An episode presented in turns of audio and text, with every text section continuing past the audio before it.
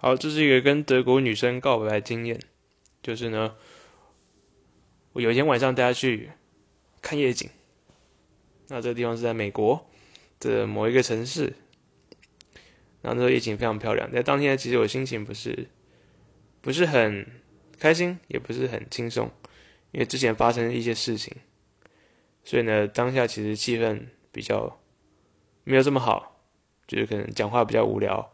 然后谈谈话题也比较不好玩，但后来我还是告白了，只是呢，他就是有点很害羞的，不知道该怎么回答。